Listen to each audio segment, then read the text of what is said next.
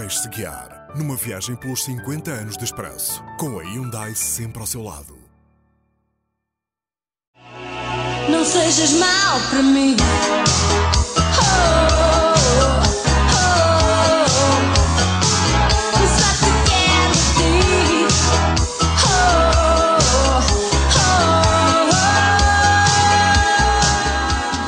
Início do ano é marcado pelas eleições presidenciais, nas quais se assiste a uma polarização entre esquerda e direita depois da primeira volta, com a disputa final entre Mário Soares e Freitas do Amaral.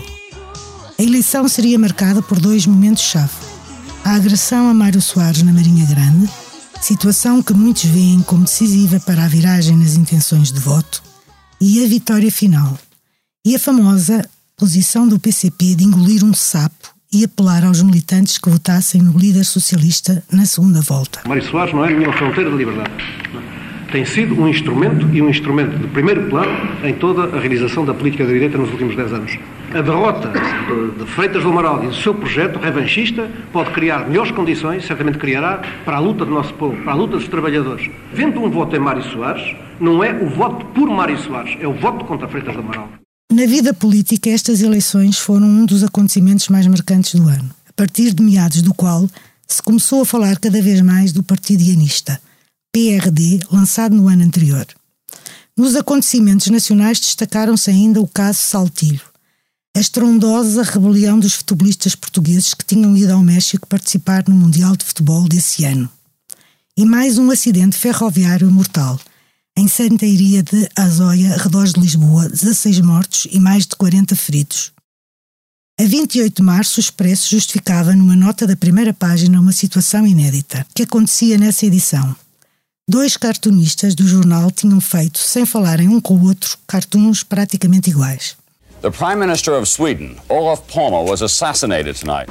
No estrangeiro estiveram neste ano em destaque três figuras internacionais, duas das quais pelos piores motivos primeiro-ministro sueco, Olof Palme, morto a tiro numa rua de Oslo, quando ia para o cinema a pé com a mulher, e o primeiro-ministro moçambicano, o histórico Samora Machel, morto no embate do avião em que seguia numa montanha, num acidente nebuloso cuja origem é atribuída aos serviços secretos sul-africanos. Como foi possível o despenhamento do avião no território sul-africano? Perguntamos ao Peter Bott. Perguntamos. Pergunta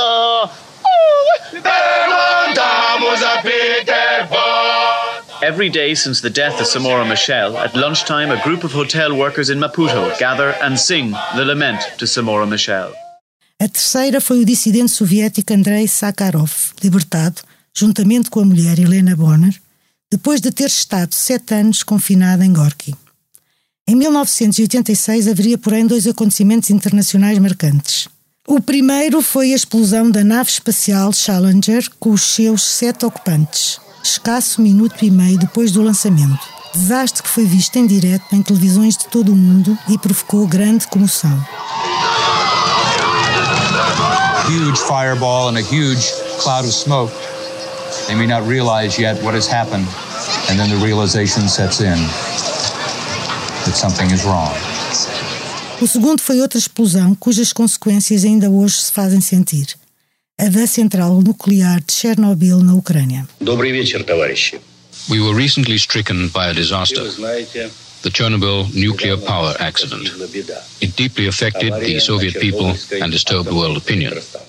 Duas iniciativas que deram os primeiros passos em 1986, ano em que foi lançado o cartão jovem, e dariam resultados mais tarde, foram a candidatura da empresa proprietária do Expresso, Só Jornal, a um canal de televisão privada, e a primeira reunião dos sete membros da Comunidade dos Países de Língua Oficial Portuguesa, CPLP, para a revisão do acordo ortográfico atualmente em vigor.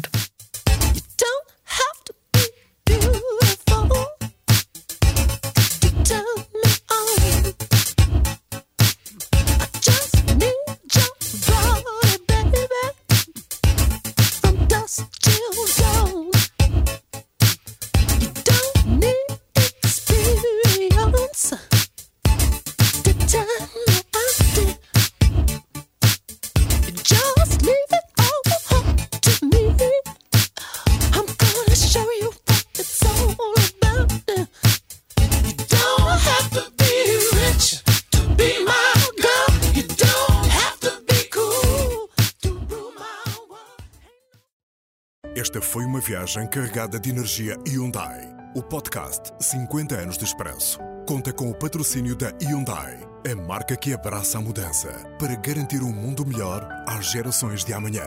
Hyundai, mudamos o futuro.